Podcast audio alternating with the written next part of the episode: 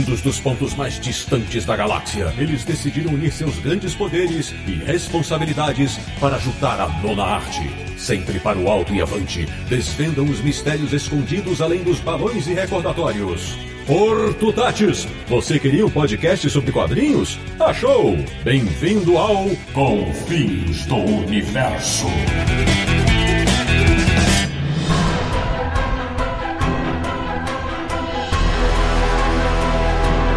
Bem-vindo, bem-vindo! Está começando mais uma edição de Confins do Universo, o podcast sobre quadrinhos mais mágico da internet brasileira, é o podcast do Universo HQ, o site que tem o Elmo de Nabu na sua galeria de troféus, www.universohq.com. E o programa de hoje vai muito além de abracadabras e sim salabins. Eu sou o Sidney Guzman, falo de São Paulo, e quando o assunto é magia, meu coração bate mais forte por Anatas, ou melhor, Zatanna de Petrópolis, no Rio de Janeiro. Um cara que não é o Vichante, mas olhou no fundo do olho de Agamotto. Samir Meliato. Feitiçaria você estar sentado na frente de uma tela e poder falar com todo mundo em qualquer parte do planeta. É verdade. Na República de Piranga, em São Paulo, ele que na adolescência queria ter um bigodinho igual o do Mandrake, Marcelo Naranjo. Olha, Sidney, você falou agora há pouco que na nossa sala de troféus tá o elmo do Nabu. Mas Nabu é, é parônimo de Nabo, né? Então por isso que eu levo mais a sério o Doutor Destino Destino do que o Senhor Destino, viu? Ai, meu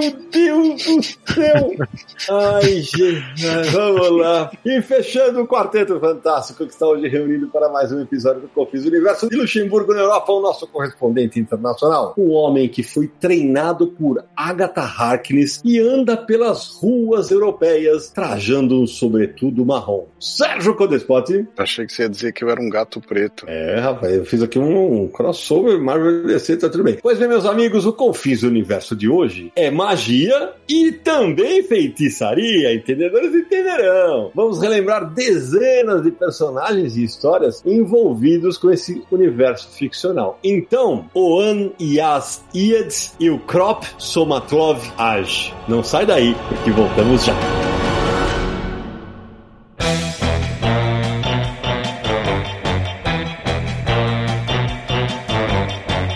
Querido Samir Aliato, começando mais um Confins Universo. Ih, rapaz, hoje promete, hein? Hoje promete. É, mas antes da gente fazer a nossa mágica, Samir Aliato, temos que fazer a mágica dos apoiadores do Confins Universo.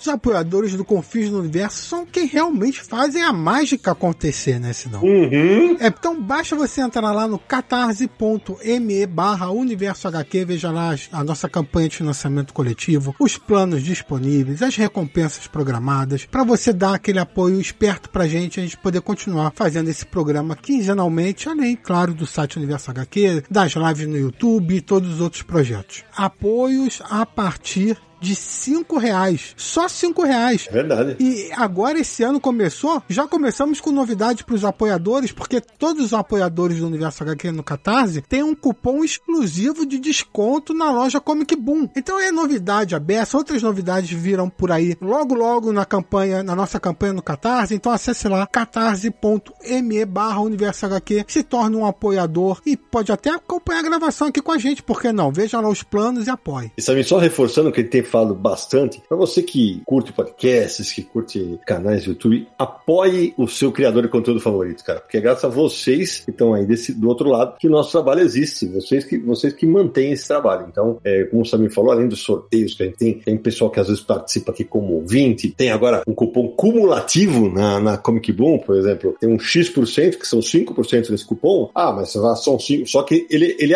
ele se soma aos 30% das pré-vendas e os 20% dos lançamentos. Então é, é, um desconto bem bacana. Ou de qualquer outra promoção que esteja lá na loja. É verdade. Então esse cupom vale para qualquer produto, de qualquer promoção, de qualquer desconto, você ainda soma mais desconto ainda. É verdade, é exatamente isso. E Samir, como eu falei, uma das recompensas dos nossos apoiadores é ter seu nome eternizado num episódio. Quais são os de hoje? Nossos agradecimentos aí pela força, Marcel Farias da Cunha, Frederico Augusto Ferreira, Carlos Aquino, Daniel Teixeira de Alcântara e Paulo Paulo Ricardo de Souza Cruz. Valeu, pessoal. Obrigado demais. Samir, então, agora já que a gente já deu um, uma introdução, falamos rapidamente da Comic Boom, mas tem que falar da nossa patrocinadora, né? Exatamente, a Comic Boom que a gente já mencionou aqui, né? Se você não conhece a Comic Boom, acesse aí comicboom.com.br, acesse a loja virtual deles, sempre todos os lançamentos com 20% de desconto, né? Durante o primeiro mês que o quadrinho chega na loja, né? Que é o lançamento, 20% de desconto, eles fazem pré-venda também de várias editoras, todas as pré-vendas com 30% de desconto. Além disso, eles têm uma nova seção na loja que é ofertas da semana. São quadrinhos de até 70% de desconto. Então entre lá toda semana, verifique essa seção e veja quais quadrinhos estão em promoção. E se você é de São Paulo ou é de outro lugar que esteja visitando São Paulo, pode passar lá na loja. Rua Tijuco Preto, número 361, no Tatuapé. Várias vantagens comprando pela internet. Ainda tem cupom de 15% de cashback para você usar em outras compras. Tem frete grátis a partir de 249 reais. Então são várias vantagens para você para comprar na Comic Boom. É isso aí. Bom, então agora vamos, vamos falar com o Quarteto Fantástico aqui, porque essa pauta surgiu um tempão atrás num grupo de quem participa e a gente esqueceu dela, até que o Naranjo esses dias falou assim, ah, e se a gente fizesse um programa sobre bruxos e feiticeiros dos quadrinhos?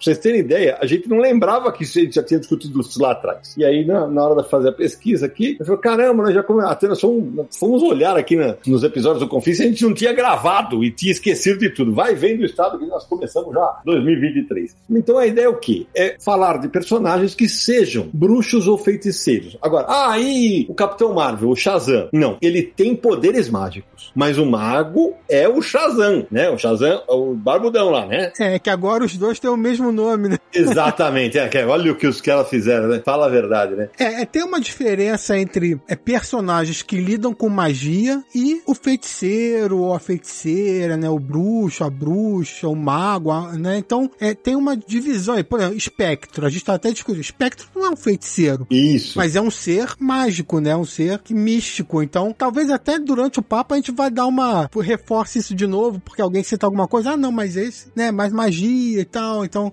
tem essas coisas. Exatamente. E como tem personagem mágico pra caramba, né? Nos quadrinhos, a ideia é fazer um papo de bar daqueles. Né? É, a gente já fez um programa também chamado Artefatos dos Quadrinhos, que a gente falou muito de artefatos mágicos. Também não entra aqui nesse programa. Esse é já outra coisa. É feiticeiros, bruxos e tal. É outra pegada. É, vai se somar a esse aqui. Mas vai, é claro que a gente vai acabar um ou outro momento falar de algum artefato porque está intrínseco ao personagem, né? Claro, exatamente. Então a ideia é aquele negócio, aquele papo de bar, nós vamos começar a jogar conversa fora. Evidentemente, vamos avisar agora. É óbvio que vamos esquecer de algum. Certamente, ah, vocês não citaram aquele lá. Ótimo, que dá margem para vocês aí que estão ouvindo a gente comentarem com a gente nas redes sociais, o post do Universo HQ e tal. E quem sabe a gente fazer o segundo programa, né? Já que tem alguns episódios que a gente faz aqui do Conflito do Universo que tem o potencial para virar série, né, Samir? Como Que Momento Foda, por exemplo, né? Claro. Quadrinhos que merecemos ler e outros. Então vamos lá. O Naranjo que ressuscitou a ideia vai começar.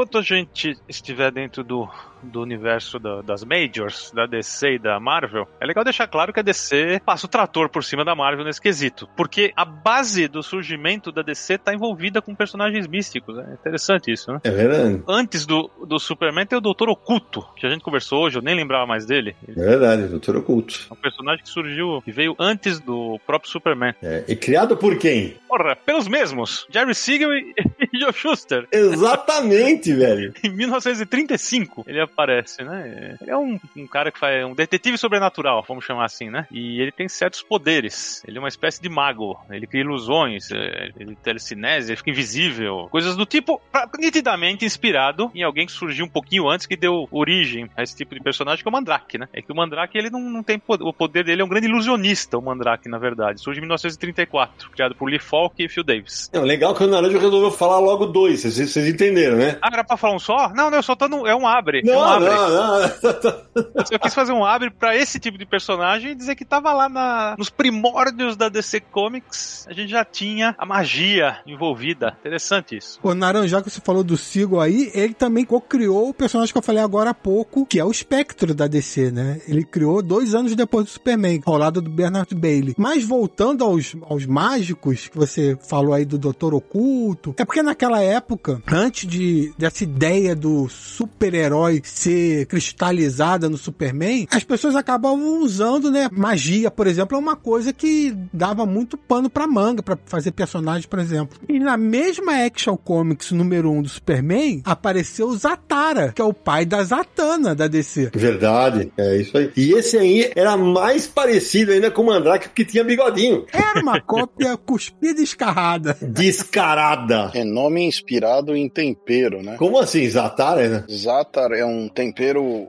uma mistura de temperos árabes que chama Zatar ou Zatara. Olha só. Você compra até em São Paulo se você quiser isso num mercado. E já tinha esse lance de, fa- de falar as palavras uh, trás pra frente, né? Com o Zatara. Mas o curioso é que apesar do Zatara ter aparecido em Action Comics número 1 em 1938, quem ficou famosa mesmo é a Zatanna, a filha dele. Ela que tem uma participação maior no universo DC, vários quadrinhos, animação, ela aparece bastante. É, exatamente. E, você, falou, Samir, eu lembro que a primeira vez que eu ouvi falar do Zatara foi em Crise nas Infinitas Terras. Eu não me lembro de verdade de ter, antes disso, ver, ver a história do Zatara. Não lembro, porque a Zatanna, sim. É, a Zatanna, aliás, vale lembrar, ela foi criada em 1964, né? Pelo Gardner Fox e pelo Murphy Anderson. E eu brinquei no começo, eu tenho, eu tenho até estatueta da Kotobukiya aqui da, da Zatanna, aquela versão meio anime e tal. Eu acho um personagem sensacional, sensacional, e ainda, e, e ainda teve depois, foi desenvolvido um lance que ela teve um romance, né, com Batman, né, então, e aquela brincadeira dela falar sempre de trás pra frente as palavras, como eu fiz aqui no, no começo do, do programa, rendia histórias ótimas. Agora, uma coisa que é impressionante nela, no Zatara e no Mandrake, os caras combatem o crime de cartola, gente, pelo amor de Deus. né? É, tem que Não, ser chique, não, né? Não, é. e- imagina, corre atrás do cara de cartola e de fraque, né? É, a cartola é é meio que emblemático pros mágicos, né? Tirar o coelho da cartola. Então, se o cara é uma espécie de mágico, já bota logo uma cartola e pronto. Ah, não, então espera. Se você tá falando de cartola, não é só a cartola. E os mágicos de turbante?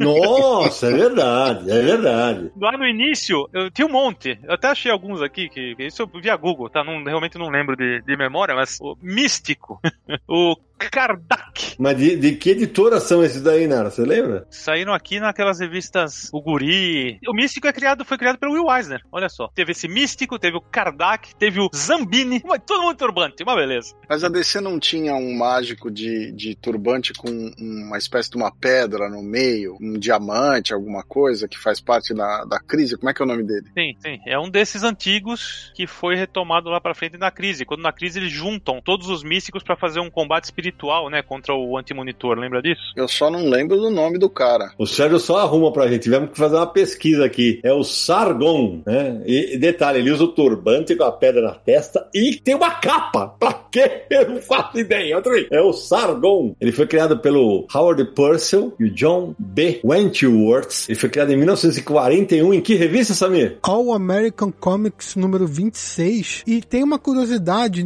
que, acabei me lembrando disso porque a gente foi procurar a primeira aparição dele. Nessa mesma edição, a- na capa tá o Lanterna Verde, que é o Lanterna Verde Alan Scott. E aquele negócio que eu tava comentando com o Naranja agora há pouco, que naquela época tinha muita magia por causa dos poderes e tal. O primeiro Lanterna Verde, o poder dele é baseado em magia, né? O anel e a luz é magia, né? Verdade. Ele não é mágico, mas Ele não é um mágico, não é um feiticeiro, mas a origem dos poderes dele era, dele era magia também. Só lembrando que o Sargon são três personagens com esse nome, né? O primeiro é esse que nós falamos, que era o John Sargent. Depois você tem o segundo Sargon, que é o David Sargent. E você tem o Jaimini Sargent, né? Esses outros vieram depois. O David foi criado em 2007 e o Jaimini foi criado, se não me engano, no, no reboot dos 952. Isso que você tá falando, Sérgio, tem uma característica da DC também, que são vários personagens diferentes que acabam sendo o mesmo herói, levam o mesmo alcunha de herói. Por exemplo, a gente vai falar do Senhor Destino, por exemplo, que tem muito disso, mas isso também reforça o lance da DC de legado. Voltando em Zatara e Zatanna, o Zatara, por exemplo, ficou assim, escanteado muito tempo, décadas que o Zatara não era usado pra nada. Aí depois, quando até o Sidney falou que acho que conheceu em crise,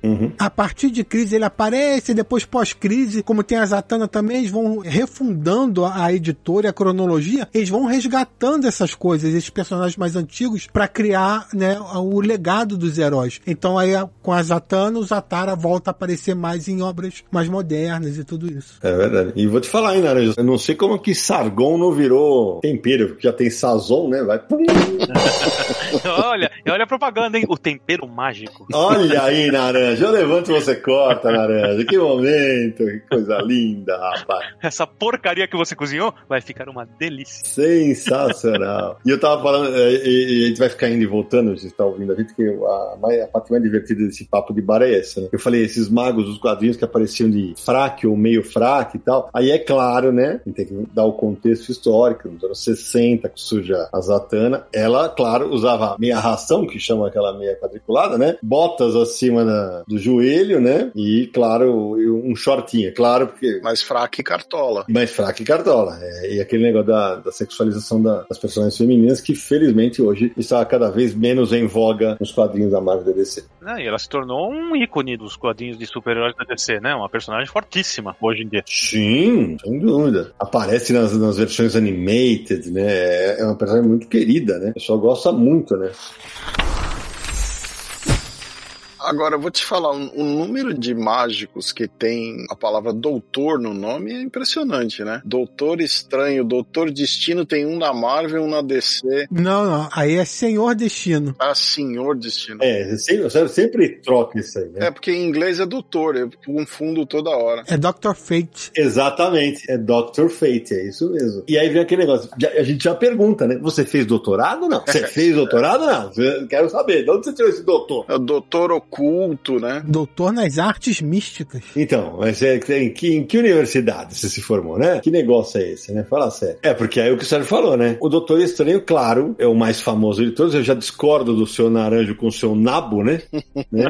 Negócio lá, porque, porque em relação ao, ao Senhor Destino e ao Doutor Estranho, desculpa, igual Pelé com o resto do mundo. O Senhor Destino fez antes. Pronto, falei, falei, apesar que eu achava ele chato pra caralho, mas tudo bem, né? Que era o Kent Nelson, né? Cada vez que ele colocava o, o elmo, ele se transformava no Senhor Destino. E, e foi um personagem nessa que teve outras, como, como o Samir falou também, outras encarnações, inclusive uma mulher, né, Samir? Sim, o Senhor Destino foi criado em 1940. Ele é bem da era de ouro dos quadrinhos e antecedeu o Doutor Estranho por mais de 20 anos. Então é um personagem bem mais, bem mais antigo mesmo. E a curiosidade é que, assim, o Doutor Estranho todo mundo conhece, principalmente por causa do cinema agora, né? Ficou mais popularizado e tudo mais. E o Doutor Estranho é o Stephen Strange, é aquele cara e tudo mais. O Senhor Destino, não. O Senhor Destino, primeiro foi o Kent Nelson, como você falou, mas já houve várias pessoas que colocaram o elmo do Senhor Destino. O Senhor Destino, na verdade, não é uma pessoa. É tipo uma entidade que se manifesta em quem usa o elmo de Nabu, né? Exatamente. Então teve o Kent Nelson, que foi o primeiro, mas teve também mulher, já, já virou, a, no caso, a Senhora Destino. A Inza Kramer Nelson, por exemplo, que era filha do Kent Nelson. Vários outros personagens, até versões mais recentes, como Hector Hall, que é o filho do Gavião Negro com a Mulher Gavião. Então é, é tipo um legado mesmo, vai passando de personagem em personagem. Mas peraí, Samir, o Hector Hall, o mesmo que foi Sandman, é o Hector Hall. Sim. É o mesmo nome, mas é um, eu acho que é uma versão diferente do personagem. Não, porque aí o cara praticamente é o Rick Jones da DC Comics, então, né? Não, é o, é o mesmo personagem, é o mesmo personagem. É o mesmo personagem. Ele, ele vai trocando de identidade nesse caso, né? Ele vai trocando, porque ele foi o Sandman, ele antes disso ele era o Escaravelho de Prata, não é isso? Sim, é isso. Rapaz do céu! Na fase, inclusive, ele vira o, seu, o Senhor Destino na fase da Sociedade da Justiça que o Geoff Jones escreve e que a Panini está lançando nesse momento em versão ônibus. Olha aí, rapaz. É porque eu, quando você falou da mulher, eu lembrava de uma fase que o, o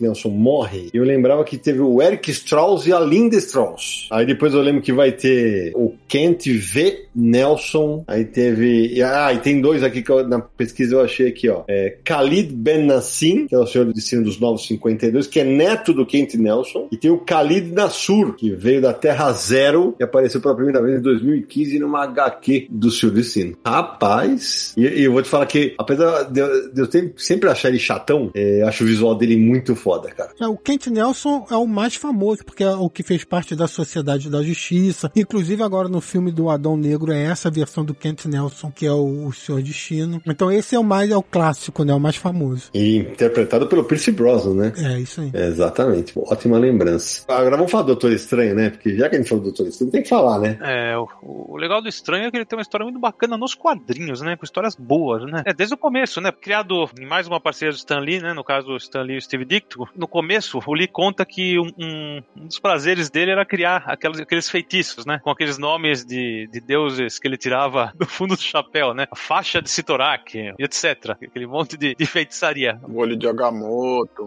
É, olho de Agamotto, tal. Tá, é, bem bacana, bem criativo. Vichante. E o, o traço do Dítico combinou demais, né? Com a proposta do personagem. Chegou a sair, né, na, na coleção da Salvati, um encadernado do, dessa fase. Eu comprei esse daí, eu comprei. Uhum. Mas acredito que vocês começaram a gostar mesmo das histórias meio que junto comigo, na época das Super Aventuras Marvel, quando sai um roteiro do Steve Englehart e arte do Frank Brunner. Sim. Porque as histórias eram bacanas, É, né? é isso mesmo. Só pra complementar, né, antes de a gente entrar nesse assunto da, da fase que a gente curtiu, é, lembrar que ele, o- a primeira aparição do Doutor Estranho foi em Strange Tales 110, em 63, 63. É, essa, essa fase que o Naranja está falando, tem um vilão que, que também é um feiticeiro que chama Daga de Prata. Puta, ele tem vilões sensacionais, né? É, tinha o Barão Mordo, né? Tinha o que apareceu no cinema, que é o Caécilos. Tinha o Wong, que era outro feiticeiro. Não, o Wong, mas o Wong é o assistente dele. É, mas também é um feiticeiro. É verdade, é. Depois você tem o, o ancião, né? Que é o, aquele que ensinou o estranho. Tem uma fase que tem um, feiticeiro alienígena que assume o papel do Doutor Estranho, que é o Rintra, que é aquele, aquele uma espécie de um boi verde chifrudo. Cara, eu, eu lembro também de um mago alienígena que era o Urtona. Sim, Urtona. Tem o Xandu. Xandu que, cara. Não, eu lembro. O Xandu que tem uma. Uma barbicha. É, é, e tem o bastão de Watumb, né? Nessa fase, o vilão mais legal é o Ciceneg, né? Que é Gênesis, ao contrário. E é uma história bacana sobre a efemeridade da vida, né? E que, que o estranho não quer morrer de jeito nenhum. E aceitar a inevitabilidade da morte é o que vai transformar ele num mago supremo. E tinha o lance também que a namorada dele durante muito tempo, que era a Cleia, que também é uma feiticeira, mas ela não é humana, né? Ah, mas tá valendo, né? É, então, mas tinha um grupo grande de personagens ligados à feitiçaria, né? Tinha a Jennifer Cale, tinha ela, a Topaz e a Jennifer Cale depois fizeram parte do, se não me engano, daquela série Né? Nossa, verdade, cara. Tem desenho do Deodato, né? Isso, isso, isso, é verdade. Ah, e tem que lembrar, Sé, que o o Doutor Estranho, antes de, de ficar famosaço no mundo inteiro, é, interpretado pelo Benedict Cumberbatch, ele teve um filme, um telefilme em 78, né? Ruim. Ensinado pelo Peter Hutton. Meu amigo, ruim não. Ruim não. Não é ruim, não. É horroroso. É, pra ser ruim precisa melhorar muito. Pois, meu Deus, como aquilo lá é ruim. Meu Deus do céu, cara. Ó, o Doutor Estranho é conhecido como Mago Supremo, do, né, o mestre das artes místicas e tal. Mas na primeira aparição dele era o mestre da magia negra. É. Magia sombria, hoje a gente fala, né? E só queria contar uma curiosidade sobre o, o Doutor Estranho, que é o seguinte: ele é acreditado como cocriação de Stan Lee, Steve Ditko e tal, mas é uma criação original do Ditko. Ele entregou o personagem pronto pro Stan Lee, ele entregou até uma história pronta de cinco páginas pro Stan Lee e tal. E ele se chama Doutor Estranho porque ele aí acabaria sendo publicado na revista Strange Tales, Doctor Strange, Strange Tales. E acabou sendo publicado e deram o nome pra ele. E aí depois o Stan escreveu uma história e tal, então é cocriação e tal, mas é uma ideia original do Ditko. E a gente tem um episódio do Confins do Universo só sobre o Doutor Estranho. Quando saiu o primeiro filme, a gente falou sobre o filme e falou também sobre um- o quadrinho um pouco. Então tem bastante coisa lá nesse episódio. Mas um cara que usa essas roupas e mora numa casa daquelas, não dá pra ser chamado de doutor ordinário, doutor simples, né? Tem que ser. Ah, mas é o sobrenome dele. Aliás, vai lembrar que é Stephen Vincent Strange, né? Strange, é estranho o sobrenome mesmo. Exatamente, e, e que é mais uma aliter, é aliteração, né? Se eu fosse o Mago Supremo, seria Dr. Naliato. É. Ou Dr. Naranjo, Dr. Guzman, Dr. Codespot. Ele é o Dr. Strange, é isso. Não, mas aí eu teria que chamar Narcelo Naranjo. Pra ser a literação, né? Narcelo. Meu Deus! Ai, já, meu Deus do céu. E, e vale lembrar que o, o Dr. Estranho também apresenta o visual bigodinho, né? Era uma imagem muito comum para os mágicos. Até, aqui acho que até vale a gente citar, voltar no Mandrake, né? Como o Naranjo citou, o Mandrake criado pelo Lee Falk e o Phil Davis em 1934, porque era um personagem das tiras de jornal, depois vai ganhar revista. Até eu lembro quando eu fui trabalhar na Globo, tinha a revista do Mandrake ainda, em formato americano, preto e branco e tal. E ele era basicamente mágico, ele era um ilusionista, né? Basicamente era um ilusionista. Hoje, o personagem é considerado aquela fase como considerado completamente politicamente incorreta, porque se a gente pensar que o assistente dele, o Lotar, ele, ele é um assistente do cara, só que o Lotar, ele era o rei da tribo dos Wambeses, né? Quer dizer, o cara simplesmente larga, é, ele deixa de ser rei para ser auxiliar do mágico, para encher os caras de porrada quando o mágico for preso. Pra... Eu falei, era um negócio, sabe? Então tem muitas coisas, inclusive tem teses sobre, o- sobre o assunto. De... Era uma caracterização completamente equivocada do povo negro, né? Então você tem que ler sabendo que era outra época mesmo, que era de... nas versões mais recentes, inclusive no desenho lá do, do Defensores da Terra tal, já não. Aí e, o Lotar é meio que um parceiro de aventura, né? Não é mais o. Porque te- o Naranjo deve lembrar, o Sérgio também. Tinha cenas em que o, o Lotar carregava as malas dele. É. É, Ele ia carregando as malas. E, e o, o Mandrake ainda fazia a mágica, né, Naranjo? De nunca casar com a Narda, né? A princesa Narda. Esse ficou solteiro mesmo. Esse ficou. Era aquela visão, era uma visão do mundo bem racista, né? Não, completamente, né? Completamente. E uma curiosidade sobre o Mandrake, né? Que uma curiosidade meio polêmica, na verdade, né? Para muita gente, ele foi inspirado em um mago ítalo-canadense que cujo nome real era Leon Giglio, mas que ficou conhecido como Leon Mandrake. Esse cara, assim, você olha ele, vai ter imagem não foto no, no posto do Universal aqui, você fala assim, é o Mandrake. Só, é o seguinte, só que ele, o Mandrake é de 34. Esse Leon Mandrake nasceu em 1911, ou seja, em 34, ele já tinha 23 anos. É, então, por isso que tem a polêmica, né? Mas, mas aí, na pesquisa você viu que ele já, ele já atuava, né? Então, antes, né? É, ele já se apresentava como mágico uns 10 anos antes do Lee Falk criar o personagem da tira de quadrinhos, né? Ele era bem precoce, porque Mas naquela época todos os garotos trabalhavam cedo, né? O próprio Kirby vendia jornal, fazia coisa. É claro que aí com 13 anos lá no começo aí não tinha o bigode e tal, mas é, inclusive tem fontes que dizem que a criação do Lee Falk, o visual foi feito propositadamente para lembrar o Leon, que já se apresentava em palcos, fazendo shows e tudo. A curiosidade é que esse cara, é, com 11 anos, ele fazia atos de magia nas coisas de vaudeville, né? Teatro de vaudeville. Mas quando ele tinha lá o Mandrake, o, o mágico e não sei o que, a assistente dele se chamava Narda. ah, cara, é sério. É sério. E ele casou com essa Narda em 39. O, o- a, a namorada lá do Mandrake dos quadrinhos também chama Princesa Narda. É, é coincidência demais, na minha opinião, entendeu? Caraca, que doideira, cara. Eu tenho a impressão que é, um, é uma chupinhação desse cara que deve ter tido um período famoso e foi usado como material básico para criar o personagem. Por isso que dizem que nada é coincidência nessa vida. Meu Deus. Ai. É, o Mandrake realmente, foi- acho que foi o primeiro mago mais famoso mundialmente dos quadrinhos, foi ele, certamente foi ele. É, agora, diz que o Phil Davis, que é o desenhista do Mandrake, chegou a conhecer o Leon e que eles acabaram ficando amigos e se corresponderam por anos. Então, não sei, né? Parece que é um, existe aí um- uma situação. E o curioso é que isso não é um fato muito conhecido pro pessoal dos quadrinhos, quem lê Mandrake e tal. Não é um, um fato muito conhecido, não.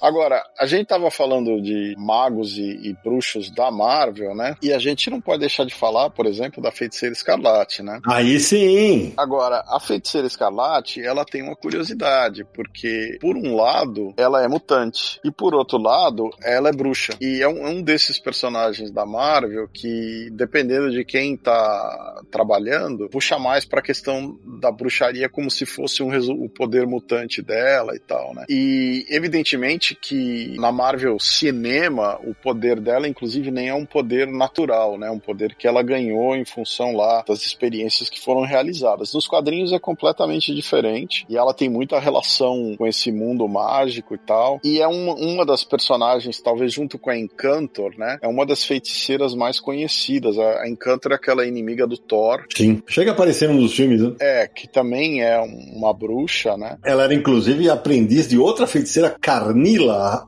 rainha dos Nornes. Exato. Junto com a feiticeira Escarlate, você tem outros nomes aí que até apareceram no cinema, mas que não são necessariamente surgiram, por exemplo, no Quarteto Fantástico, né? Que é o caso da Agatha Harkness. Sim, que eu citei na brincadeira com você. A bruxa Agatha, Agatha Harkness, ela é um personagem que surgiu no Quarteto Fantástico, mas tem uma fase que ela tá ligada com a feiticeira Escarlate. O Burney, quando assumiu os Vingadores da Costa Oeste. John Burney. John Burney. É, o Burney porque eu sou íntimo, eu sou íntimo. É, não, é só pra. Sempre, como tem gente sempre descobre o confuso, eu sempre faço contextualizando. John Burney é um cara que fez muito sucesso nos quadros super E ele escreveu uma fase onde a feiticeira tinha dois filhos, que ela criou com a magia e tal. Que as pessoas possivelmente viram no seriado, né, Zé? É, então, essas, essas ligações todas nos quadrinhos, elas têm mais uma puxação aí ligado à magia, ligado ao misticismo do que nessa parte aí do que a parte mutante, né? Porque tem aquela história, ela é filha do Magneto, não é filha do Magneto, mas por outro lado. Que já foi, já voltou, né? É. É, nunca. Eu já nem sei mais. Acho que atualmente ainda é. É, ela é filha do Magneto. o que é engraçado na feiticeira escarlate é que, como o Sérgio falou, ela é uma mutante, filha do Magneto. Então, ela não é, apesar do nome Scarlet Witch, né, que é o nome original em inglês, ela não era uma feiticeira, ela era uma mutante. O poder dela é de alterar probabilidades. Ela foi criada em 64, década de 60, ali iníciozinho de quando os X-Men, X-Men 63 e ela em 64. Então ela tinha esse poder. O poder mutante dela era alterar probabilidades. O lance de magia, de virar realmente uma feiticeira, como tinha no nome e tal, é uma coisa que foi evoluindo com o tempo e que ficou mais forte forte a partir da década de 80. E hoje em dia ela é, como a gente vê no cinema e tudo, é realmente uma grande feiticeira, uma mágica do caos. Agora, ô Nara, o senhor tá de brincadeira, ele falou da Encantor, a gente falou da Carnila e não falou de Loki. Pelo amor, Loki, o deus da trapaça, que é um baita feiticeiro mágico. Sim, sim, feiticeiro asgardiano, o grande inimigo do Thor. Não é mesmo? Criado por Stan Lee e também criado em 1962. É, ele é o personagem personagem que dá início aos Vingadores, né? Ele é o vilão que dá início aos Vingadores. Primeira aventura dos Vingadores, ele é o vilão, né? E curioso que nos quadrinhos, nessa primeira aventura, ele usa mais o ilusionismo, né? Ele finge ser o Hulk, causando muito para todo mundo querer pegar o, monstro e já sai aquela treta toda em função do que o, o Loki apronta.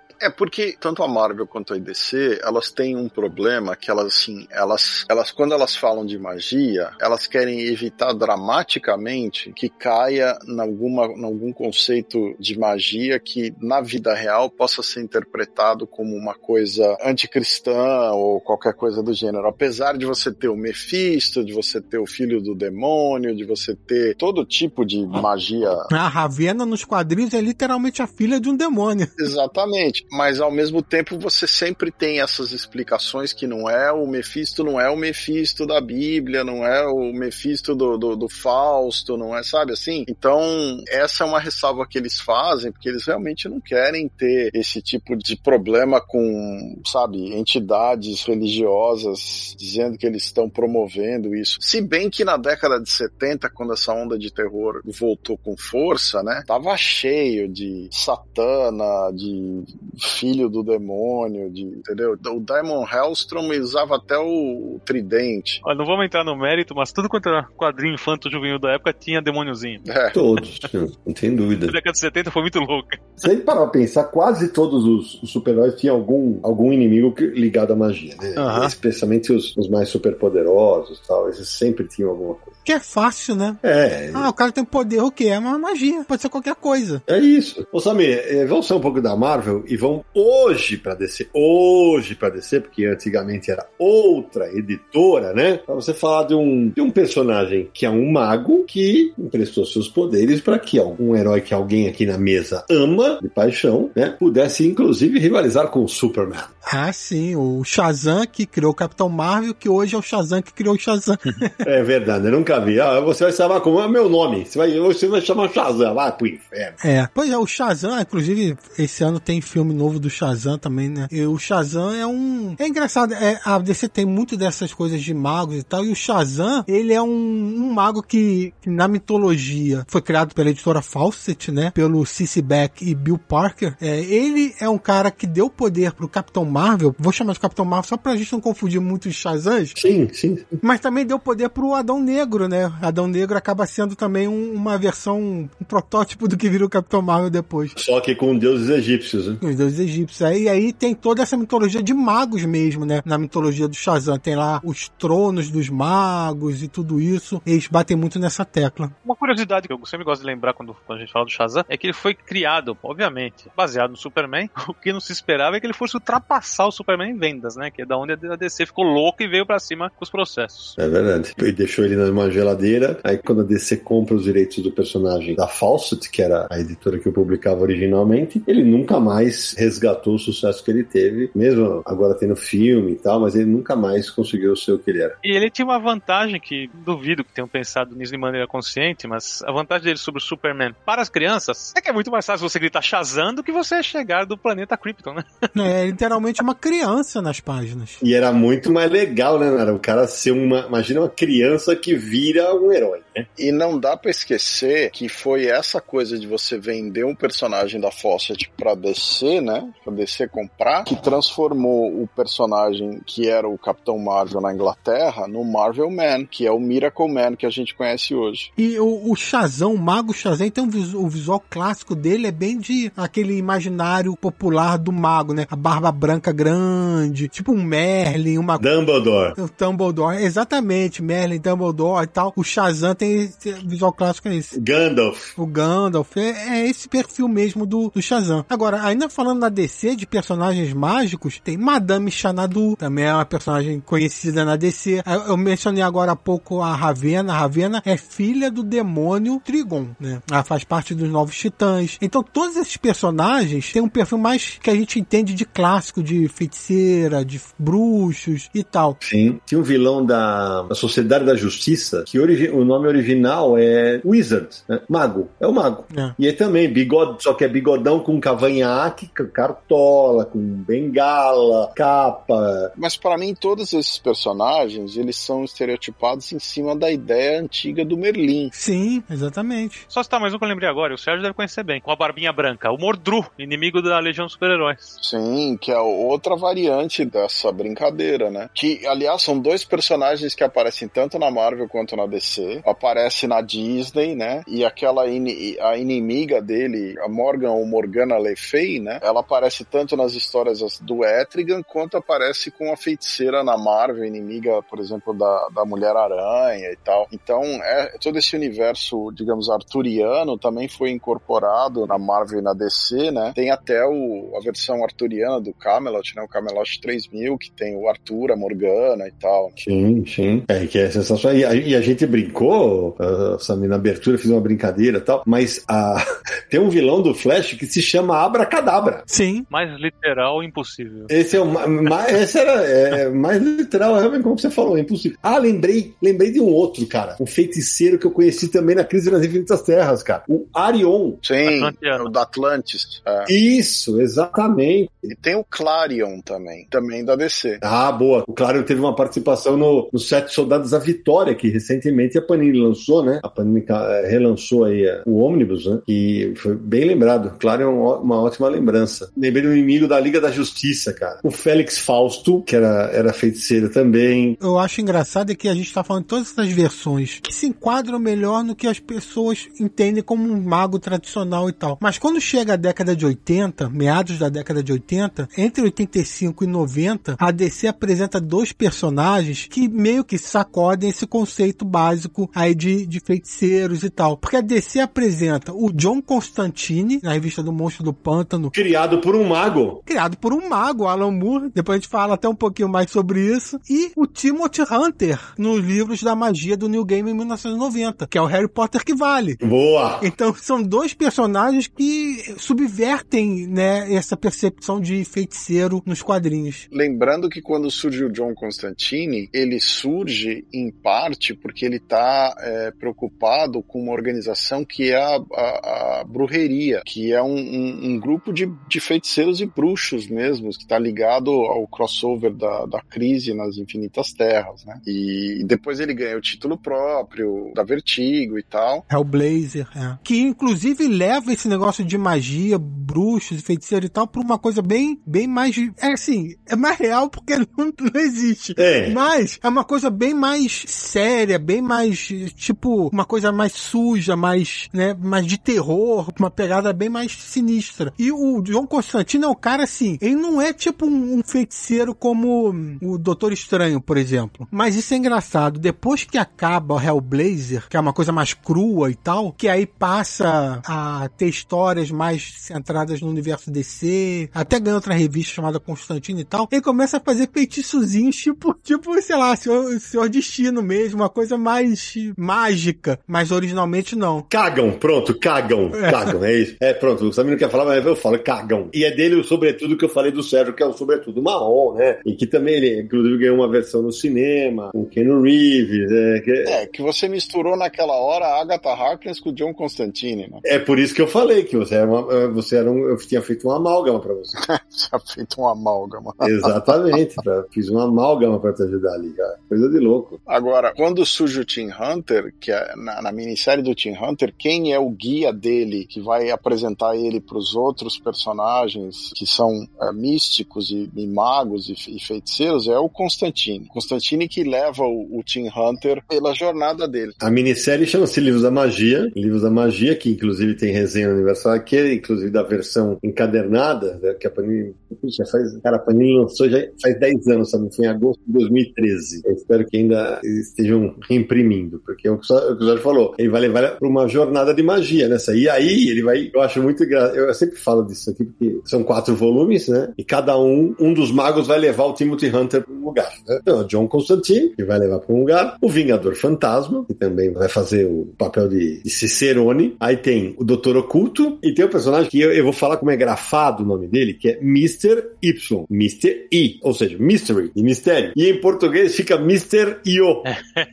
que você fica Mistério, Mistério. Cara, eu nunca, é, o nome em português realmente nunca bateu aqui pra mim. Eu falei, caraca, Misterio, tanto que é um personagem que é pouquíssimo conhecido no Brasil. É, porque o, o, nome, o nome do personagem em inglês só funciona quando você fala, né? Porque ele é Mr. E. É isso, é isso. É, só que isso em inglês seria mystery, e aí fica a palavra mistério, né? E Misterio é quase o nome do mistério, que é o vilão do Homem-Aranha, né? É, mas não tinha o que fazer, né, cara? Como que eles iam traduzir isso aqui, cara? Não tem? É, senhor E, não faz sentido, né? Ou dá outro nome ou troca o nome do personagem. Tem um trecho dessa história que eu gosto muito. O Timothy ele conversa, conhece um cara chamado Dr. Terence 13, que é chamado o Caça-Fantasmas. É um personagem criado em 1951 na DC. E esse personagem não acredita em magia. Então ele explica isso pro, pro Tim Hunter. Ele fala: Olha, faz 15 anos que eu investigo oculto e nunca encontrei nada que não pudesse ser explicado racionalmente. O Constantine, um pouco mais pra frente, vai falar para ele: Olha,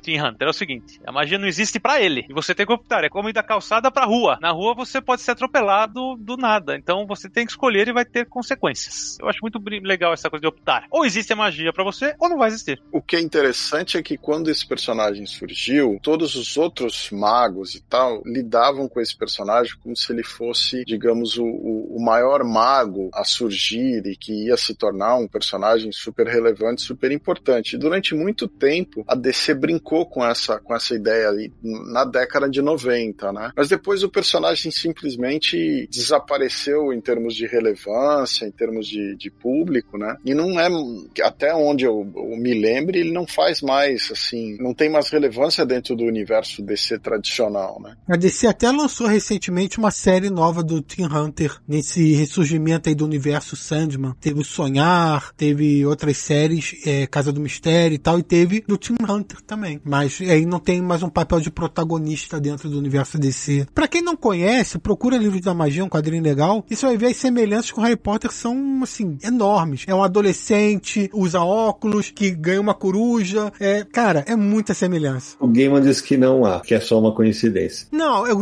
não, ele não, ele não nega que há semelhança, mas ele fala que não é plágio, é o que ele diz, né? É, é, é isso mesmo, é isso. Fala, não, não é plágio não, tem umas coisas parecidas, mas não é plágio não.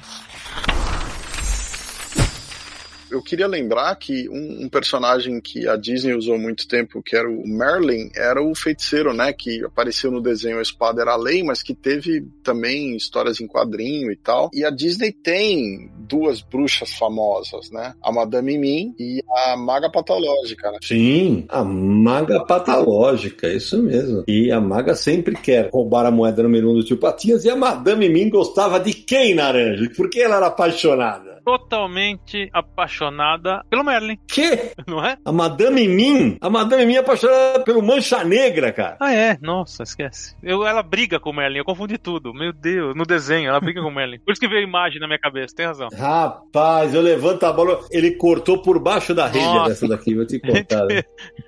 a idade está chegando, eu confundi tudo agora. Fazer o quê? Mas falando de bruxas aí da, da Disney, antigamente era Abril, hoje tem Panini e Culturama publicando os quadrinhos da Disney, mas de vez em quando pinta uma antologia aí, Almanac das Bruxas, especial Bruxas, Magos e Magias, e aí só quadrinhos com personagens da Disney tem esse perfil. Tem até Pato Donald também. Tem até aquele longa-metragem animado, Fantasia, que o Mickey é um feiticeiro, né? Então a Disney brinca muito com isso também, que nos quadrinhos fazem direto. Inclusive, Samir, é, você falou, o número 2 da clássica série da editora Abril, Disney especial, era As Bruxas. Maga Patológica, Madame Mim, Wanda Jezebel, Bruxa Malvada e outras. Em 29 histórias, 292 páginas coloridas. Então deixa eu só me reabilitar um pouquinho da bobagem que eu falei. A, é. a Maga é personagem importantíssima dos quadrinhos Disney, criada pelo mestre da coisa toda, Karl Barks, né? Com visual baseado na sua atriz Sofia Loren. E tinha esse lance que ela queria fazer com a moedinha número 1 um, um amuleto derretendo ele no Vesúvio, que faria dela uma maga poderosíssima, com um amuleto que teria o toque de Midas, se, se, se não me falha a memória. Isso, exatamente isso. E muitas dessas histórias, é, com esses personagens da Disney, foram produzidas inclusive por brasileiros, né? Ivan Seidenberg e outros que fizeram várias histórias desses personagens. E já que a gente tá falando de quadrinho infantil, deixa eu levantar duas bolas lá do bairro do Limoeiro. O Nimbus, que inspira o Mauro Souza, né, filho do Maurício, ele surge originalmente como um personagem que tinha mais é, uma questão mais meteorológica e tal, mas ele vira um mágico da turma. Então, ele vira,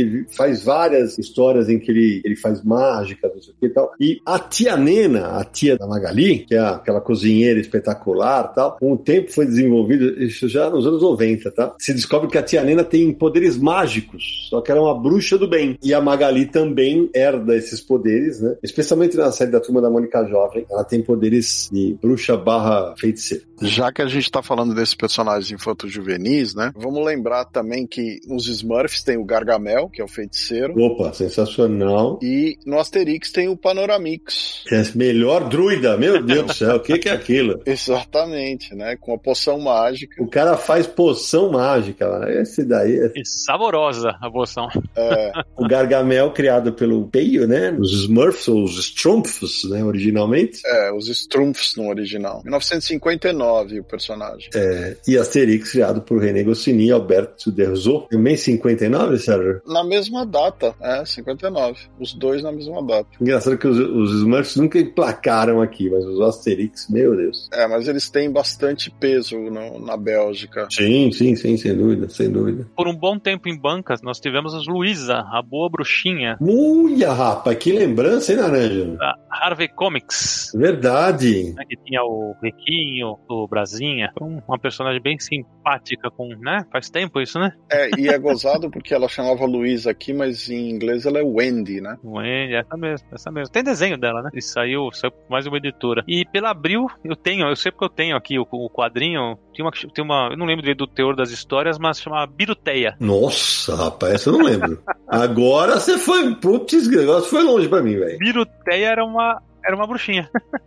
chamava, inclusive chamava. Chamava Biruteia a bruxinha. Naranja do céu, hein? Vou te contar, hein? Ó, a gente falou de, de magos da Marvel, da DC, o caramba e tal. Eu tô falando da Ravena, que a gente só mencionou, né? Porque ela tem poderes mágicos, né? Que surgiu nos no Novos Titãs com o Marv Wolfman e o George Pérez, saudoso, né? E teve uma, uma que é personagem mágica que a gente esqueceu, que é uma grande inimiga da Mulher Maravilha, a Circe. A Circe, que é uma baita inimiga, tem poderes de magia, né? E, ou seja, tem, nós falamos do irmão Voodoo, que é inimigo do, Não. do Doutor Estranho. Ah, esse daí é. Mas não, ele não é necessariamente inimigo, né? O, É. o brother Voodoo, o irmão Voodoo, que era o Jericho Drum, ele era um feiticeiro, mas era uma coisa mais ligada a uma feitiçaria de voodoo mesmo, né? Uma coisa do Haiti, do Caribe ali, uma coisa mais de origem africana até. Então tinha esse personagem que chegou a fazer parte dos Vingadores, quando teve os novos Vingadores por volta de 2010. Ah, eu não sei, é verdade, ele tem toda a razão. Não sei de onde tirei essa ideia maluca do Doutor Estranho. Eu sei que ele, ele surge lá e depois é, tem razão. Eu queria também citar um mangá que não é muito conhecido no Brasil, mas o Masamune Shiro, que é aquele de Ghost in the Shell e Appleseed, né? Na década de 90, ele publicou uma minissérie que se chamava Orion. E esse mangá é uma história meio cyberpunk, meio ficção científica, só que todos os elementos de tecnologia,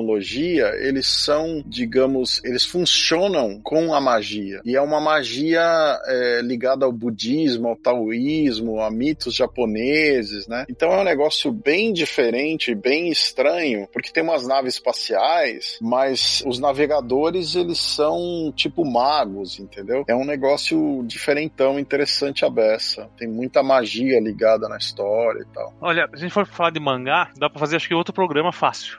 Ah, dá. Então vou citar um ou outro. Um que eu curto muito é Fairy Tail, que sai pela JBC, tem animação. É um mangá criado por Hiro Mashima. E entre os protagonistas tem a Lucy, Lucy Hart Filha. Ela é uma maga bem jovem, e ela comanda espíritos celestiais e ela quer aprender mais como maga. Pra isso ela vai se juntar numa guilda, que é a Fairy Tail. Lá ela vai conhecer o Natsu, que é um menino que solta fogo. Ele tem, os poderes dele têm relação com o dragão. O Grey, que mexe com gelo. E são todos magos, né? A Elsa, o Rap, que é um gatinho. E é um mangá bem divertido. Eu, pelo menos, dei boas risadas lendo. Principalmente pelo personagem Natsu, que ele é meio que um Wolverine. Ele não tem paciência. Ele explode toda hora. Começou em que ele já tá louco, alucinado, querendo bater no vilão. Então, isso acaba proporcionando boas tiradas. E tem outros, tem outros, né? Tem, tem inclusive com o nome Witches. Teve um lançado pela Panini. Foram dois volumes do Daisuke Igarashi. São histórias curtas nesses dois volumes, todas envolvendo, obviamente, feiticeiras, histórias tensas pra adultos, né? E assim, tem muitos outros. Eu não vou entrar no mérito agora, mas tem Soul Eater, tem Jujutsu Kaisen, tem vários outros que envolvem feiticeiros, magos, etc.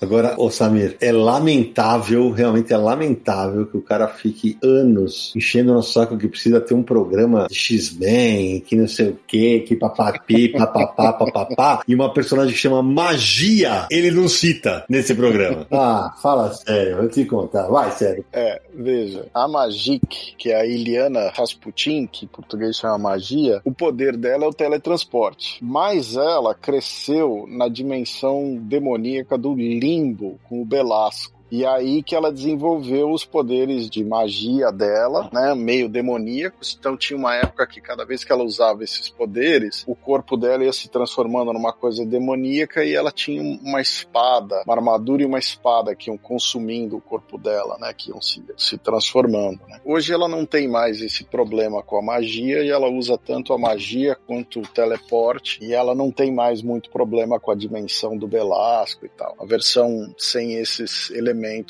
que eram muito típicos da época do Claremont, né? E ela é irmã do Colossus, né? Exato. Agora, Sé, a gente no começo você brincou, né, que tinha personagens como o Doutor tal. Tem um personagem que, apesar de ser muito mais tecnológico tal, mas o Doutor Destino também é envolvido com magia. Sim. Dr. Doom no original, né? Do Quarteto Fantástico. É, ele tem inclusive uma graphic novel com o Doutor Estranho, onde ele e o Doutor Estranho tentam salvar a mãe do Doutor Destino, que tá no inferno do Mephisto, né? E se não me engano chama Doutor Estranho Doutor Destino Triunfo e Tormento. Acho que é isso mesmo, né, Naranjo? Desenho do Mike Mignola. Ah, por isso que ele lembra. É, é por isso que ele lembra.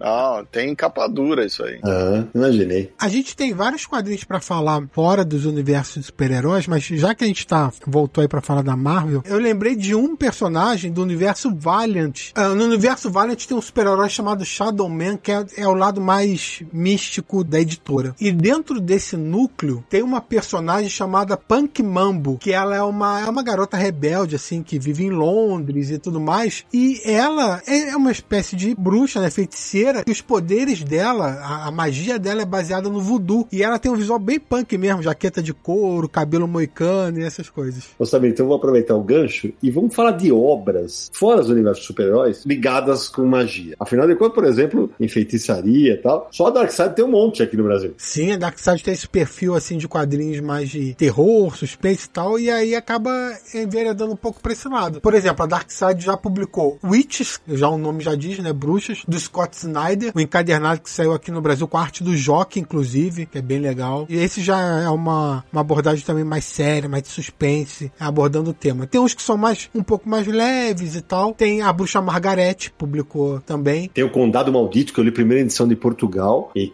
ali é, é feitiçaria roots, né? O negócio é pra valer. Né? É, começa ali a história numa vila, né? A menina. Eu até resenhei esse quadrinho pro Universo HQ em resenha, e é à medida que o quadrinho vai avançando e vai se tornando ainda mais pesado, né? E aí já tem quatro volumes publicados de Condado Maldito. E não podemos esquecer de outro quadrinho da Dark Side Books, que é Palavras, Magias e Serpentes, que é o quadrinho do Ed Campbell, que ele conta como o Alan Moore, que a gente já mencionou aqui, como ele se tornou um bruxo. É verdade, Samira Aliato, é verdade, você tem toda a razão. Saindo da Marvel e da DC, né, eu recentemente, na, na, na resenha do Universo HQ, eu falei mais uma vez da Magic Order, né, que é uma série do Miller Ward, que é publicada pela Image, né, que é um o mundo tem uma sociedade secreta de bruxos, bruxas e magos, né, que controla o, o mundo e é uma série bem divertida, tal que já está no quarto volume, né? Outro quadrinho da Image que também mexe com isso de, de feitiçaria, sociedade secreta e tudo mais é Black Monday Murders do Jonathan Hickman e do Don Cooker, que a Devir publica aqui no Brasil. Já foram dois volumes é, lançados e esse é quadrinho pesadão mesmo. Eles levam o negócio bem para um clima forte de, de terror e tudo mais. Também lida com isso, sociedade secreta de feiticeiros, magias sombrias e esse tipo de coisa. É verdade. Eu tava lembrando aqui, Samir, é, no, o Selo Vertigo, inclusive, teve uma. chegou a sair pela editora Abril numa minissérie chamada Bruxaria, em três partes, que é, a, é da, da Ekatai, né? É, que é, são as três bruxas que aparecem em Sandman, né? As normes. As normes. É, é um quadrinho que foi publicado aqui em 97. O roteiro é do James Robinson, né? Do Starman. A arte do Ted Christensen, do Peter Sneyberg, Steve Yelwell e o Michael Zulli. Se não, se eu não me engano, foram duas minisséries bruxaria. Que eu acho que teve uma outra que saiu pela Tudo em Quadrinhos, chamado Le Terreur, alguma coisa assim. É verdade, Samir. Você tem aqui, ó, capa da bruxaria La Terreur, publicada pela Tudo em Quadrinhos, em março, abril e maio de 99, do James Robinson, desenho Michael Zulli e tal. E a da Abril foi dois anos antes, em 97. Ótima lembrança, Samir. É aquela época que tudo que parecia ali no, no acabava derivando para uma minissérie, né? Era um negócio muito doido, né, cara? É, teve uma fase também que a Vertigo começou a publicar muita coisa mais voltada para fantasia, até por causa do sucesso de Sandman e tal. Então tinha muitos quadrinhos que tinha essa pegada mesmo de bruxos, de magias e tal. Samir, você falou da Dark Side, 100 Noites de Hero, acho que é assim que fala, também lida com magia, né? Da Isabel Greenberg. Um quadrinho que também lida com magia. Eu não sei se vocês vão lembrar de uma, de uma minissérie que saiu pela Epic Comics com o Chris Claremont e o John Bolton, que era fora da. Não tinha nada a ver com a Marvel, era como se fosse o selo Vertigo da Marvel, né? Sem ter relação com o resto, que se chamava Dragão Negro, né? Black Dragon, que faz parte do universo arturiano e tem vários, várias coisas de magia, feitiçaria dentro dessa ideia arturiana aí. Isso saiu aqui pela Pipoca Nankin. É, saiu. Ô, Samir, lembrei mais uma que também a Darkseid lançou, que é Francis. É a história de uma raposa e de uma bruxa. Ah, sim. Esse tem uma pegada mais juvenil, né? Jovem leitor e tal. É um quadrinho legal. E no completo oposto disso, que é um quadrinho mais pesado, é outro quadrinho da Image. A gente já estava falando da Image agora há pouco. Black Magic, que saiu aqui no Brasil pela Mitos. É escrito pelo Greg Rucka e desenhado pela Nicola Scott. Foi esse que o Naranjo resenhou? Foi, Naranjo resenhou lá no Universo HQ em resenha. Foi, eu, é, tá, tá, aqui na minha pilha, eu comprei por causa da resenha dele, cara. E também da Mito, Samir, tem o Crônicas de Excalibur, que são dois volumes e tem muito de magia. É, com Merlin, Merlin, né? Tem, porque é, são as lendas arturianas, né, que eles pegam. Exatamente. É como você falou, as lendas arturianas vão sendo espalhadas pra lá e pra cá o tempo inteiro. É uma fonte muito grande, né? É. Inclusive, o primeiro volume D, eu acho que eu resenhei o primeiro e você o segundo. Eu acho que foi isso, cara. Eu vou colocar os links no post lá no Universo HQ. Vão lá no post, porque aí você pode depois assistir a resenha também. Naranja, antes de puxar mais alguma magia aqui, qual era a personagem de quadrinhos favorita da saudosa Olivia Newton-John? Mary Marvel? Não, Naranja. É a Madame Xanadu. Xanadu. Oh, Naranja, pelo amor de Deus, de bicicleta. Eu levanto pra você, Naranja. Ah, Naranja. É, essa piada foi do seu nível, hein? É, essa não, essa foi uma piada pensada. Pessoal, vocês lembram, da, lembram daquela revista que a editora Abril publicava, que se chamava Witch? Que não era só quadrinhos, também tinham artigos, Sim, claro. Uhum. e eram umas bruxinhas adolescentes, não é isso? É, exatamente. E chegou a fazer um baita sucesso aqui, viu, cara? Fez muito sucesso, du- durou alguns. Deve ter demorado, sei lá, uns dois anos de publicação, eu acho. Foi, foi bem, fez bastante sucesso na época. Foi início dos anos 2000 isso. Então, nessa linha de bruxaria, tem uma bruxa, mas que é mais na, na base do, do bom humor, né? Que é o álbum Mau Caminho, a bruxa Maggie. É, um descracho total, né? É uma criação de Simon Hanselman, que foi publicado aí pela Veneta. É um humor mais ácido que usa nas histórias, né? Ela é uma bruxa meio depressiva, namora um gato ma- maconheiro. Então, é um humor bem, bem ácido mesmo. Eu lembrei aqui, rapaz, de uma outra personagem que é bruxa da turma da Mônica, que é a bruxa Viviane, que foi inspirada numa arte finalista chamada Viviane Yamabushi. Um beijo pra ela, se ela ouvir esse programa, tá aqui feito o registro. Pô, e ó, a gente ainda nem entrou em quadrinhos de fantasia tipo Conan. E, nossa! Que a quantidade de feiticeiros, bruxas, magos e. A cada três semanas, a cada três, três edições, o Conan enfrentava um, um feiticeiro, né? Afinal de contas, né? É, mas tem uns dois ou três dessas bruxas e feiticeiros um pouco mais conhecidos. É. Ah, sim. Ó, tem é, o, o Tutamon, né? Que era um feiticeiro da Estígia. Tem o, o Kulangat. Tem o Shautotum. Mas acho que o Totiamon e o Kulangat são os dois mais famosos. É, teve o Yara. Teve muito, mas teve muito inimigo bruxo e feiticeira. Né? Feiticeiro e feiticeira, né? Esses quadrinhos do estilo espada e feitiçaria, nossa, aí é. dá pra fazer um programa só disso. A própria Marada, Mulher Lobo, que foi republicada aqui pelo Pokémon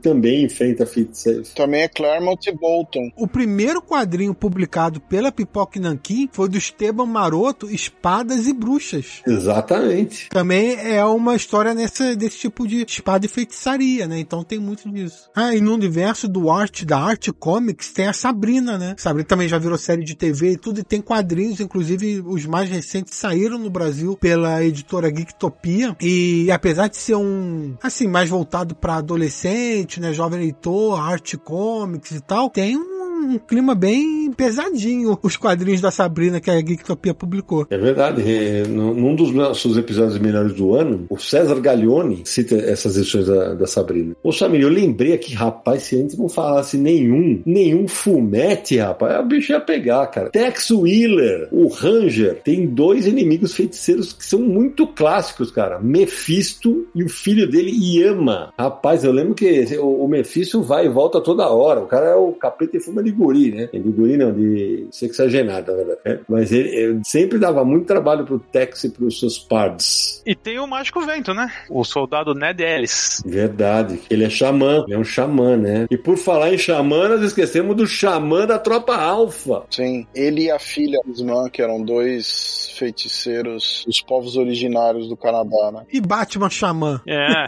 Eu pensei que você ia falar, e alguém vai falar que você esqueceu do xamã rapper. Não, aí também. não. e o mangá Shaman King. Vai indo. É, rapaz, olha isso. Ai, ai, ai. É verdade, você tem toda a razão, Naranja. Eu queria citar duas obras que têm relação com tirinhas. Um mago de Id. O Mago de Id. Mago Id, criação de Johnny Hart e Brent Parker. Fez muito sucesso na década de 70, principalmente. Muito legal, muito, muito legal. Né, que era um, um mago, uh, um rei. Na verdade, era um rei bem folgado, que abusava do seu poder com mania de grandeza. E aí tinha toda a corte com o mago, tinha o, o pessoal que trabalhava com que trabalhava, os súditos, né? Súditos atrapalhados e vários personagens que fizeram muito sucesso. E um nacional, apesar de ser livro infantil, saiu muita coisa em formato de tirinha, que era a bruxinha atrapalhada da Eva Furnari. Nossa, que grande lembrança. Foi até troféu HQ Mix, cara. Uhum. Foi, foi um personagem importante aí das bruxinhas nacionais. Personagem importantíssimo. Ô Samir, você também tá parecendo um fanfarrão, eu te falar, cara. Qual é a fraqueza do seu super-herói favorito? Magia? É, né? Além da Kryptonita, é a magia, né? Exato. E ele enfrentou alguns inimigos que têm magia, né? Muitos. Eu lembro daquela. Você lembra, Samir? Eu, aliás, eu gostava pra caramba do visual dessa personagem. A Banshee. Banshee prateada. É. Banshee prateada, que é na fase do John Byrne, cara. Caraca, quando ela surge, quando o Super-Homem se vê ferido, né? Porque, peraí, é ali que ele, entre aspas, descobre que magia não funciona, o poder dele não funciona com magia, né? Essas histórias são bem bacanas. E ela tem um visual bem legal. Apesar do Superman ter essa fraqueza à magia, que é bastante explorada até nos quadrinhos, os vilões do Superman, que foram criados para enfrentar o Superman, não tem magos, não tem bruxos. A, a própria Banshee prateada que você mencionou, ela é, é mais uma maldição que ela tem de magia do que propriamente uma feiticeira e tal. Mas o Superman enfrenta muito outros vilões do universo DC, que aí sim são magos e, e tem esse poder e tal. Muitos demônios, né? Porque demônio também estaria envolvido aí com, com magia, então seria a fraqueza dele. É mais nesse sentido mesmo. Agora, vilão próprio mesmo, que é o adversário, foi criado nas páginas e tal, e não tem muitos que acabaram atingindo o status de grande vilão do Superman. Na Legião dos Super-Heróis tem uma personagem que é a Feiticeira Branca, né? Que é um personagem de 66 que, como o nome já diz, o poder dela é feitiçaria, né? É, o problema dessa personagem, né, Sérgio, é que o nome, a identidade secreta dela, né, em português, o nome dela é Misa, com Y, aí o sobrenome é Nal, N-A-L, mas quando você você fala o nome dela. Se você falar tudo, tudo capaz de dar aí uma outra impressão. Dá um cacófato bem complicado, né? Meu Deus. É, esse programa está liberado para menores de 18 anos, calma. É verdade, é verdade. Rapaz, lembrei de um quadrinho, rapaz, que foi lançado aqui no Brasil, putz, vai fazer quase 20 anos, cara. E que era um, é um quadrinho exclusivamente de magia, que eu, na época eu lembro que gostei bastante e, e nem sei se teve mais. Aerosmith, A Guerra da Magia, da, que a Devir publicou no Brasil. Vocês lembram disso? O material do Carlos Pacheco, que se passa na Primeira Guerra Mundial. Isso! Roteiro do Kurt Busiek, não é? Exatamente, do Kurt Busiek, isso mesmo. Eu não sei se teve continuidade a série, de verdade, mas eu lembro que eu gostei muito, cara. Lá fora teve. Lá fora teve, né? Tô aqui. É, aqui não chegou mais, né? Só saiu aquele primeiro volume. De repente, será que não é um material para as editoras ficarem de olho e, e trazerem para cá, né? É, coletar a série que já saiu, mas a série inédita. Olha só. É, exatamente. Podia se pensar nisso, né? Eu lembrei de A Magia Diária também saiu pela Devir, hein? mas esse saiu bem faz tempo, 2002. Rapaz! Quando a gente começa a pesquisar, o negócio aí o bicho pega, né? não tem, não tem jeito. A Magia Diária foi uma edição só, deixa eu até dar o crédito de quem fez, obrigado pelo Guia dos Quadrinhos, né? É, de Brian Hogan e Jay Anacleto.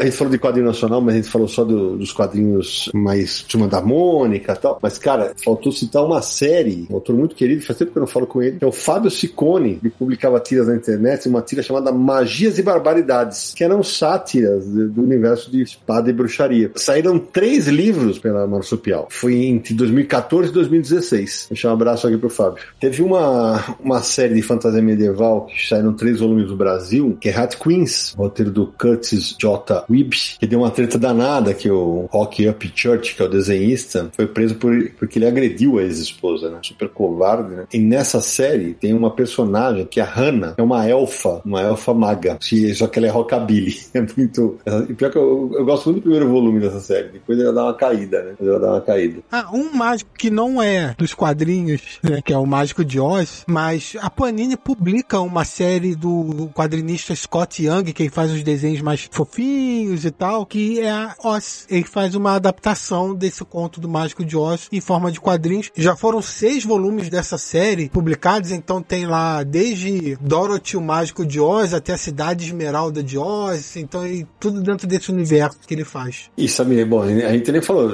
claro, em histórias de terror tem muitos, muitas, muitas histórias de terror com magia e tal, em coletâneas da, da cripta, por exemplo, e tal, é, mas aí não, não é o caso de citar, mas eu lembrei de mais dois, o, um nacional, Como Fazer Amigos e Enfrentar Feiticeiros, né? Lançado no final do ano passado, escrito pelo Eric Pelez, com desenho do Gustavo Borges, né? Tem uma bruxinha extremamente simpática, Samir, que aparece num, num, quadrinho que eu adorei, que saiu aqui em 2021, que é o Este Era o Nosso Pacto, do Ryan Andrews, que a Conrad lançou, achei bem bacana. E lembrei aqui, Cé, que teve, tem um personagem que eh, eles não enfrentam magia e tal, mas tem um álbum lançado aqui pela SESI-SP, Espirru e Fantasio, chamado Um Feiticeiro em Champignac. É. Então também já teve, já estiveram envolvidos com magia e feitiçaria essas séries todas de fantasia, né? Elf Quest, Conan, o próprio Elric de Melnibo, né? Todos esses personagens sempre têm alguma coisa de feitiçaria, de magia, alguma espada encantada, alguma coisa mágica, né? Então é difícil até às vezes de citar um personagem específico. E se dão só para deixar registrado, já que a gente falou do Conan, que é um universo de espada e feitiçaria e tudo mais, na Europa tem os quadrinhos do Slane, que também tem essa pegada. Nunca, bem lembrado, bem lembrado. Só para deixar registrado aí, a Mitos tem publicado alguma coisa de Slane. É, Sidão, eu, eu acho que nós vamos encerrar com um personagem meia boca, hum. que é o Dr. Druida, né? Ah, Dr. Druida, meu Deus do céu. Aliás, alguém me falou que a gente esqueceu de citar ele no programa de personagens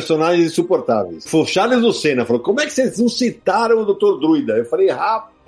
Então, mas ele quando surge, ele surge como Dr. Dron. Ele só troca de nome em 61 e ele só troca de nome para Dr. Druida em 76 e aí é o nome que ele ficou depois. Quando ele fez parte dos Vingadores e tal, ele já tava nessa fase. É um personagem que tem uma roupa vermelha, ele é calvo e tal, mas é chato que dói realmente.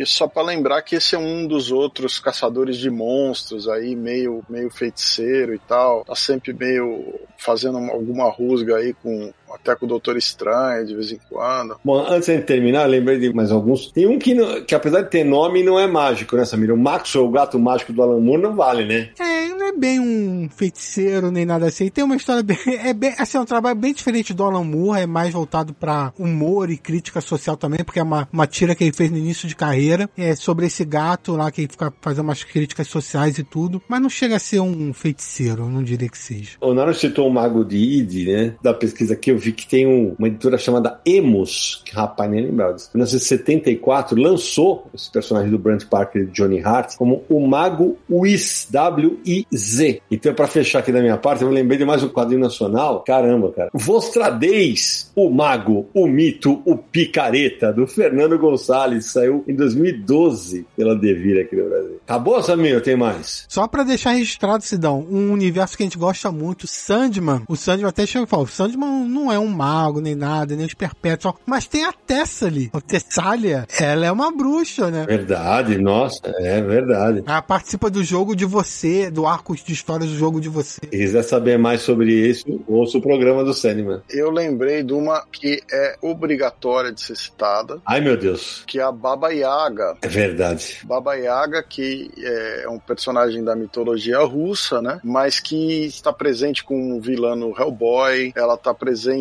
até nas histórias, do, por exemplo, do Capitão Bretanha, quando o Alan Moore e o Claremont escreviam o material. Como é um personagem do folclore russo, ela, ela foi adaptada por muita gente, né? Então, existem diversas histórias que ela aparece como feiticeira. Aliás, no Hellboy existem algumas personagens desse gênero, né? Bruxas e feiticeiras, mas a Baba Yaga é a, é a, é a mais famosa delas. É, mitologicamente falando, né? É, na cultura russa é uma figura uma figura bastante temida, temerosa, eu diria. É, e bizarra, né? É verdade. Ah, se não, já que eu falei da Tessa ali agora há pouco, acabei lembrando de outro título da Vertigo, que é A Hora da Magia, publicado aqui no Brasil pela editora Opera Gráfica, com roteiros do Jeff Loeb e arte do Chris Bacalo. E a curiosidade é que essa mini, é uma minissérie, né? Que depois a Opera Gráfica até lançou encadernado, mas não foi o primeiro quadrinho da DC com o título A Hora da Magia. Na década de 60, a DC já tinha publicado um The Witching Hour Hour, que durou mais de 80 números, então já é uma outra versão. Olha só. Nossa, eu tô vendo aqui, Samir, saiu a minissérie em três partes pela Ópera Gráfica em 2001 e encadenada em 2006. Rapaz, o material tá pra lá de esgotados. Ô, Samir, antes de a gente encerrar, eu falei que ia passar régua, hein? Fala sério. É, a gente vai lembrando, não tem jeito, né? No final do ano passado, na CCXP, a AVEC, lá do Rio Grande do Sul, publicou a Lenda de Merlin, escrito pelo Rodrigo Santúrio, um roteirista uruguaio, com desenho do Jockey, argentino. Quadrinho bom, viu? Quadrinho bem bacana. É justamente o começo da descoberta do Merlin como mago. Ele era um rapaz que ajudava a criar porcos lá tal, e até que procuram ele, é uma pegada bem Harry Potter mesmo. Bruxos famosos vão atrás dele e falam, é você. Ele falou, eu? Né? E é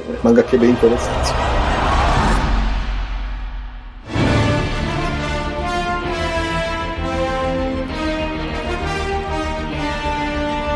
Acho que agora é hora de dormir e deixar a magia de lado, né, Samir? Então, meu querido Samir Maniato, antes de terminarmos, aqueles contatos mágicos, Samir, para quem quiser encontrar confins do universo nessa internet cheia de feitiçarias. E nesse caso, não é magia, é tecnologia. Acesse podcast.universohq.com. Agora sim. Lá você vai encontrar todos os episódios do Confins do Universo, já são mais de 170. Se você está nos conhecendo agora, bem-vindo, bem-vinda, como diz o Sidão, e maratone 170 episódios para você, 173 para ser mais exato. Também estamos no iTunes, no Spotify e no Deezer. Nos siga por lá também para você receber sempre quando sair novos episódios. Mande e-mail pra gente para podcast@universohq.com ou WhatsApp DDD 11 94583 5989 e visite o Universo HQ todo dia lá para notícias e outras novidades envolvendo os quadrinhos. E nas redes sociais é só nos seguir: Facebook, Twitter e Instagram. Procure Universo HQ.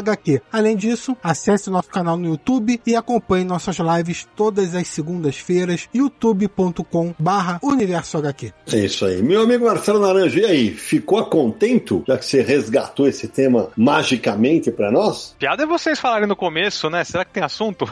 É verdade. É. Vamos gravar mais uma hora. Quando junta nós quatro, é uma vergonha, né? A gente começa a lembrar, lembrar, lembrar. Mas foi legal, hein? Foi, foi bacana. É um tema que rende, né? Magia é uma coisa empolgante. Inclusive, vou terminar aqui com uma frase do sociólogo, filósofo e crítico musical Theodor Adorno. A arte é a magia libertada da mentira de ser verdadeira. Eu não entendi, mas eu achei bonito. Então, Eu gosto da honestidade. Eu não entendi, mas eu achei bonito.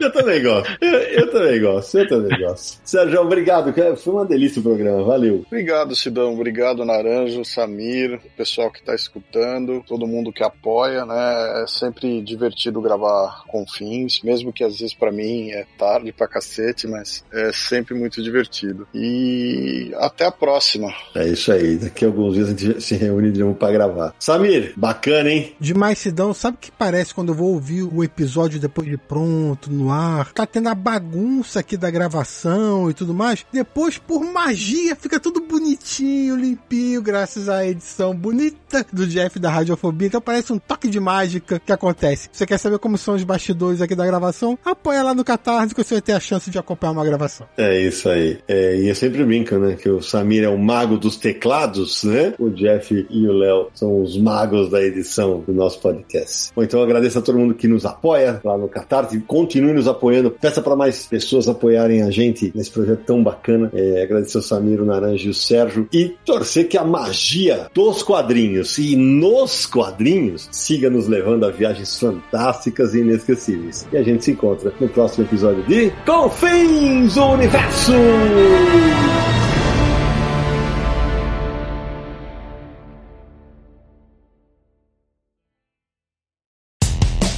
Mais claro ou na noite mais densa, você está deixando a nossa presença. Faça uma boa viagem de volta, mas não fique disperso. Nos encontraremos no próximo episódio de Confins do Universo.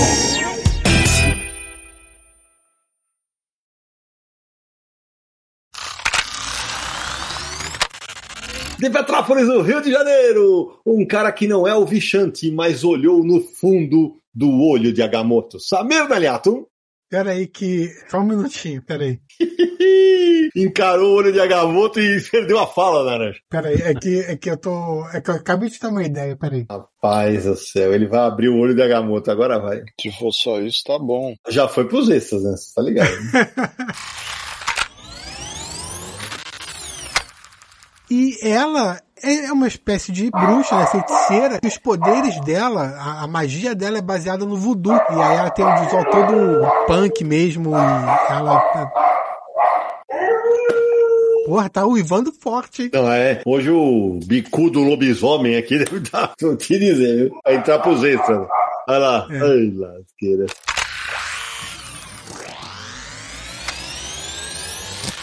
Na Legião dos Super-Heróis, né? Eles tinham uma personagem que era uma bruxa, que é a Misanal, né? Peraí, peraí como é que é o nome dela? É.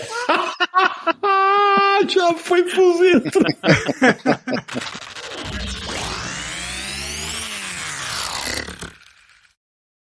Este podcast foi editado por Radiofobia, podcast e multimídia.